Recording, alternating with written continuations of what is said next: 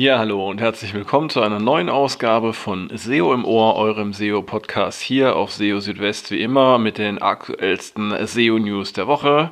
Heute mit dem Hauptthema, wann sich mehr Content laut Google lohnt. Also da geht es darum, wann lohnt sich tatsächlich in die Erstellung neuer Inhalte zu investieren und worauf man achten muss, wenn man äh, bestehende Inhalte überarbeitet. Weitere Meldungen in dieser Ausgabe sind Keyword-Kannibalisierung existiert laut Google tatsächlich.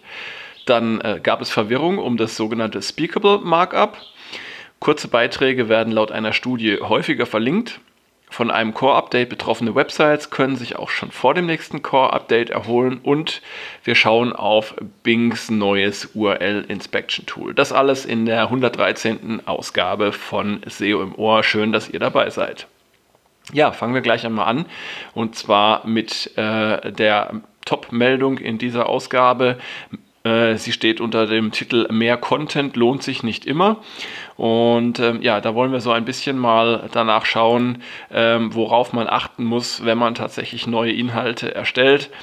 Ähm, dazu gab es jetzt eine äh, ja, ein neues Video aus der Serie SEO Mythbusting äh, zusammen mit Martin Split von Google und ähm, der äh, ziemlich bekannten äh, SEO Lily Ray, ähm, wo sie sich in, äh, in einer sehr interessanten und äh, ja, finde ich auch sehr verständlichen Weise dem Thema gewidmet haben, wann es tatsächlich sinnvoll ist, mehr Content zu erstellen ähm, auf Websites und wann eben nicht. Ähm, so viel sei vorweg gesagt. Also die Produktion von vielem Content ist tatsächlich nicht immer sinnvoll. Ähm, man äh, muss dabei sehr genau darauf achten, dass neue Inhalte, wenn man sie denn erstellt, auch tatsächlich einen Zweck erfüllen. Äh, der Zweck wäre in dem Fall einfach, dass auch damit ähm, Interessen der Nutzer bedient werden können. Und ähm, ja, wann es sich eben lohnt und wann nicht, das kann man anhand von zwei äh, recht äh, plakativen Beispielen erklären. Wenn man zum Beispiel eine News-Webseite betrachtet, dann geht es darum, die aktuellen Nachrichten möglichst gut abzudecken und immer auf der Höhe der Zeit zu sein. In der Regel gibt es äh, ständig neue und interessante Nachrichten, über die man berichten kann. Hier also ein ganz klarer Fall von ähm, einer Website, bei der es sich lohnt, ähm, regelmäßig in neuen Content zu investieren. Geht es dagegen um ein bestimmtes Produkt, das man zum Beispiel auf einer Firmenwebsite äh, vertreibt äh, und dann auch noch um ein Produkt, zu dem ja nicht allzu viel zu erzählen ist, dann äh, sieht das schon wieder anders aus. Ähm, da muss man dann nicht regelmäßig neue Informationen veröffentlichen. Denkt zum Beispiel an äh, viele Websites aus dem Bereich B2C, wo Industriegüter angeboten werden keine Ahnung, Werkzeuge, Zubehör. Ähm, ich glaube, es bringt wenig, jede Woche einen neuen Blogbeitrag über eine bestimmte Schraubenart äh, zu, zu verfassen. Ähm, das äh, würde wahrscheinlich wenig, äh, auf wenig Interesse bei äh, den Leserinnen und Lesern äh, stoßen. Also es kommt eben immer darauf an, äh, womit man sich auf einer Website beschäftigt. Und ähm, ja, wenn man zu dem Ergebnis kommt, dass es sich nicht lohnt, neue Inhalte regelmäßig zu erstellen, dann kann man die verfügbare Zeit dann sicherlich sicherlich auch sinnvoller nutzen. Ähm, bezüglich der Anpassung bestehender Inhalte gilt äh, laut Martin Splitt ähm, folgendes, folgende einfache Regel. Man sollte ältere Inhalte dann ähm, aktualisieren, wenn es tatsächlich signifikante Änderungen gegeben hat. Ähm, was man aber auch machen kann, äh, anstatt neue, äh, anstatt ähm, alte Inhalte zu ändern, ist ähm, entsprechend neue Inhalte zu erstellen und diese dann mit den bestehenden Inhalten äh, zu verlinken ja, was ist denn jetzt äh, eigentlich mit der Frage, wie viel Content ist zu viel Content? Ähm, und wie kann man das überprüfen? Ähm, zunächst einmal äh, kann man sagen, was sich nicht eignet als Instrument, um dies zu überprüfen. Und zwar ist das die, die Crawl-Statistik in der Google Search Konsole. Ähm, besser ist es tatsächlich in den Leistungsbericht zu schauen in der Google Search Konsole und dort zu gucken, ob es ähm, Impressionen gab in der Suche ohne Klicks. Ähm, das ist dann ein Zeichen dafür, dass äh, die Inhalte möglicherweise eben nicht ähm, den Interessen der Nutzer entsprechen. Auf der anderen Seite ein gutes Signal ist, auch wenn es äh, zwar Klicks aus der Suche gab, aber diese nicht zu den gewünschten Nutzerinteraktionen geführt haben. Ähm, das bedeutet, dass die Inhalte einfach nicht die gewünschte Leistung bringen. Dann hat man die Möglichkeit, die entsprechenden Inhalte zu löschen oder sie zu ändern. Das kommt dann eben ganz darauf an. Interessant äh, fand ich die Ausführungen im Zusammenhang Zusammenhang mit äh, Hilfeseiten. Es gibt ja auf vielen äh, Websites ähm, Hilfebereiche, ähm, auf denen dann für jedes Hilfethema eine eigene Unterseite angelegt wird, auf dem man dann häufig nur ein oder zwei Sätze findet.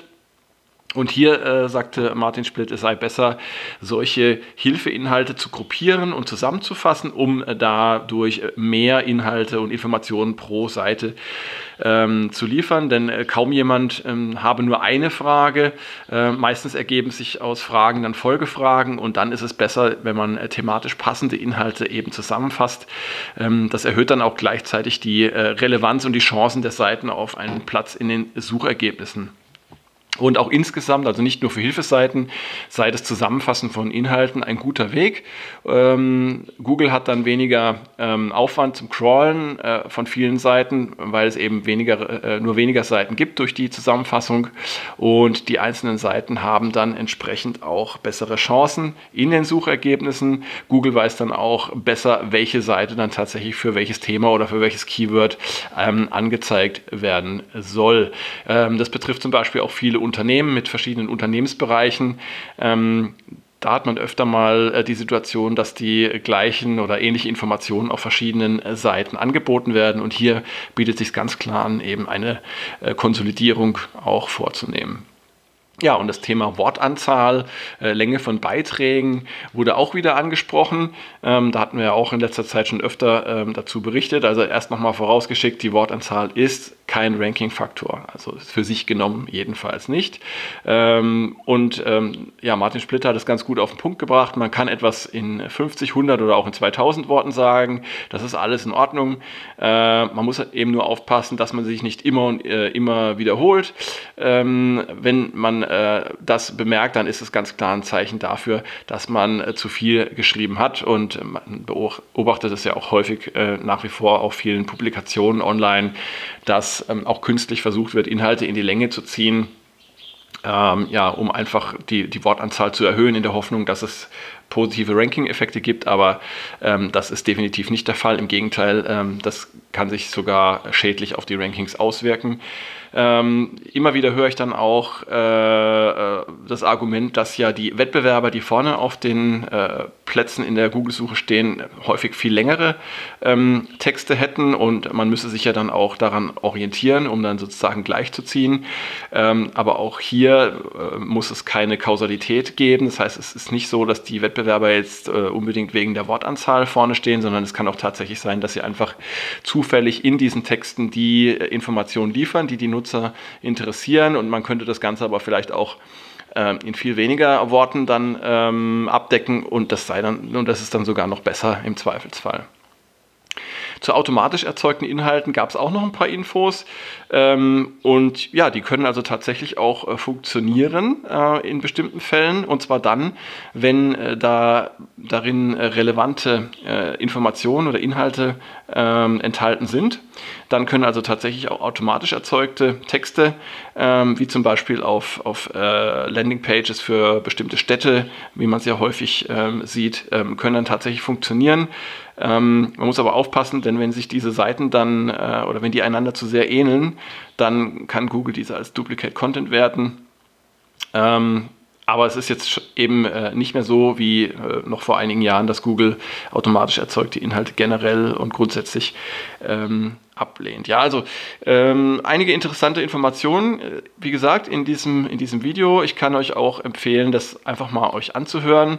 Das Ganze ist auf Englisch, ähm, finde ich aber sehr schön strukturiert und gut verständlich und ja, ähm, also ein klarer Tipp von mir an der Stelle.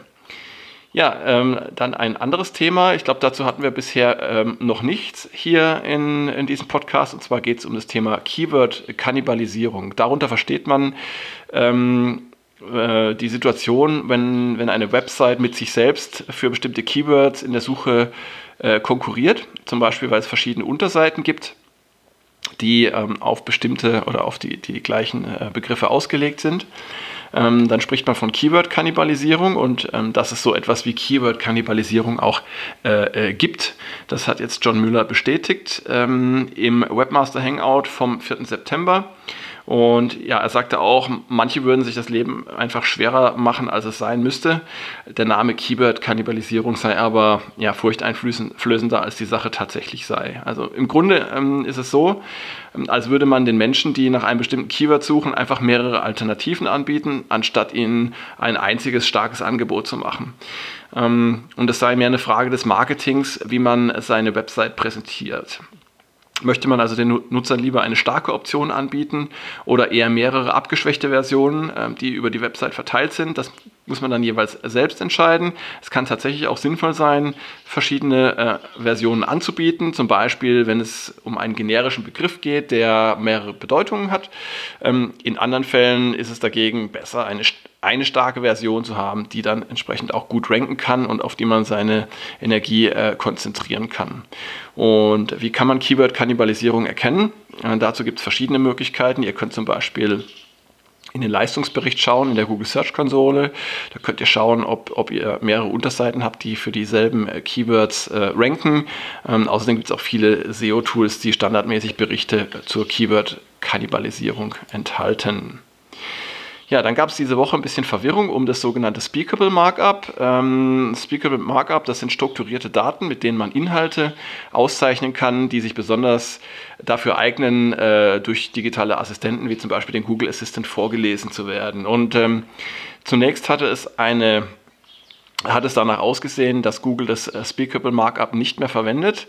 Und zwar basiert diese Annahme auf einer Mail eines Google-Mitarbeiters, der äh, sich ein bisschen äh, missverständlich ausgedrückt hatte, anscheinend in einer Antwort an einen Nutzer und aus der sich eben rauslesen ließ, dass Speakable Markup obsolet sei. Und auf Anfrage teilte dann John Müller aber mit, dass äh, dieses Markup tatsächlich noch immer hilfreich sei und äh, dass es keineswegs ähm, obsolet ist. Also ähm, ihr könnt es also durchaus weiter verwenden, ähm, wenn ihr der Meinung seid, dass euch das etwas bringt. Und ähm, es ist auch so, dass äh, Speakable von Google jetzt nicht mehr nur für News verwendet wird, sondern auch für alle anderen Inhalte. Es ist auf keinen Fall äh, ein Schaden, wenn ihr Speakable Markup verwendet. Eine interessante Studie hat gezeigt, dass ähm, kürzere Beiträge häufiger verlinkt werden als längere Beiträge. Da müssen wir, wie gesagt, müssen wir auch äh, wohlgemerkt wieder unterscheiden. Es handelt sich jetzt hier um eine, erstmal nur um eine Korrelation und um keine Kausalität. Das heißt, nur weil jetzt ähm, kürzere Beiträge äh, in der Studie häufiger verlinkt wurden, heißt das nicht, dass das auch der Grund äh, dafür war. Nichtsdestotrotz finde ich das ähm, sehr interessant zu beobachten. Man hat gesehen äh, in dieser Studie, dass Beiträge mit einer durchschnittlichen Länge von 695 Wörtern dabei die meisten Backlinks ähm, erzielt haben und ja, damit auch äh, mehr als zum Beispiel deutlich längere äh, Texte. In der Studie wurden ähm, nur Beiträge betrachtet, die ja zumindest 50 Backlinks aufwiesen und es wurden auch ähm, einige der größten Publikationen ausgeschlossen, damit man sich ähm, auf News, äh, auf Inhalte konzentrieren konnte, die ähm, sich nicht auf den großen News-Websites befinden. Ähm, ja, aber wie gesagt, die Anzahl der Wörter alleine sagt noch nichts darüber aus, wie gut ein Beitrag tatsächlich ist und welche Chancen er in der Suche hat ähm, und vor allem auch nicht, ähm, ob er die Interessen der Nutzerinnen und Nutzer trifft. Ähm, das hängt äh, von ähm, anderen Dingen ab. Ähm, da müsst ihr eben darauf achten, was sind tatsächlich die Fragen, die sich die Nutzer stellen und was sind die Informationen, welche die Nutzer brauchen. Und ja, das solltet ihr entsprechend versuchen, in euren Texten abzubilden. Und ähm, dabei gilt es aus meiner Erfahrung, äh, das in ja, möglichst kompakter Form äh, zu tun und auf unnötige Ausschweifungen äh, zu verzichten. Ja, in der Studie wurde auch noch äh, etwas anderes untersucht, und zwar, ähm, wie wirken sich bestimmte Eigenschaften von Beiträgen auf die Anzahl der Shares ab. Da wurde ähm, die Menge der Beiträge ein bisschen ausgeweitet und es wurden Beiträge betrachtet, die mindestens 25 Backlinks aufwiesen. Da hat sich gezeigt, dass kürzere Beiträge bis 1000 Wörter besonders gut abgeschnitten haben. Es gab aber auch einige besonders lange Artikel, die ähm, auch sehr oft geteilt wurden und die teilweise mehr als 30.000 Wörter äh, umfasst haben. Neben der Länge der Texte äh, wurden auch noch andere Kriterien betrachtet. So zeigt sich zum Beispiel, dass äh, Beiträge aus dem Bereich Sport besonders viele Shares erhielten, gefolgt von den Kategorien äh, Sexualität und Beziehung und Fitness. Eher selten wurden Artikel aus dem Finanzbereich geteilt. Und das hat auch möglicherweise mit den emotionalen Reaktionen auf diese Themen zu tun. In der Studie wurden zum Beispiel Finanzen und Technologie von den Nutzern emotional als eher neutral gewertet, während die Reaktionen vor allem bei den Themen Sport sowie Sexualität und Beziehung sehr deutlich ausfielen. Interessant ist auch eine Betrachtung der Art der jeweils geteilten Beiträge. Hier schnitten vor allem How-To-Artikel ab, äh, wenn sie in Form von Blogposts gestaltet waren. Videos wurden dagegen eher selten geteilt. Jetzt haben wir was zum Thema Google Core Updates. Und zwar ist es so, dass äh, laut Google sich Websites, die von einem Google Core Update betroffen sind oder waren, ähm, auch schon vor dem nächsten Core Update erholen können. Ähm, es gibt also keinen Grund, mit Verbesserungsmaßnahmen zu pausieren oder sie vorzeitig zu beenden. Ähm, das Ganze war Thema im Webmaster Hangout vom 4. September und äh, dort erklärte John Müller, Core-Updates würden von Google dazu genutzt, die Relevanz von Suchergebnissen besser zu verstehen und äh, ja, eine Website müsse eben nicht bis zum nächsten Update warten, um von Google anders gesehen zu werden. Ähm, man könne also durchgehend auch an den Dingen arbeiten, ähm, die als problematisch angesehen werden und versuchen, Verbesserungen zu erzielen. Ähm, es kann natürlich auch passieren, dass im nächsten Core-Update dann Änderungen enthalten sind, die in dieselbe Richtung laufen, auf die man hingearbeitet hat und dann ähm, kann der Effekt, den man beim nächsten Core-Update sieht, entsprechend äh, größer ähm, ausfallen. Aber generell, wie gesagt, muss man eben nicht bis zum nächsten ähm, größeren Update warten, um erste Änderungen zu sehen. Das bedeutet, wenn ihr Verbesserungen an eurer Website vornehmt, auch ähm, als Reaktion auf ein äh, Core-Update, ähm, dann macht damit weiter, wenn ihr der Meinung seid, ähm, in die richtige Richtung zu arbeiten. Und ähm, dann ist die Chance ganz gut, dass ihr auch schon in der Zwischenzeit ähm, zumindest ähm, ansatzweise Verbesserungen sehen könnt. Ja, und damit kommen wir zur letzten Meldung in äh, dieser Ausgabe von SEO im Ohr. Und zwar geht es jetzt nicht um Google, sondern tatsächlich mal um Bing.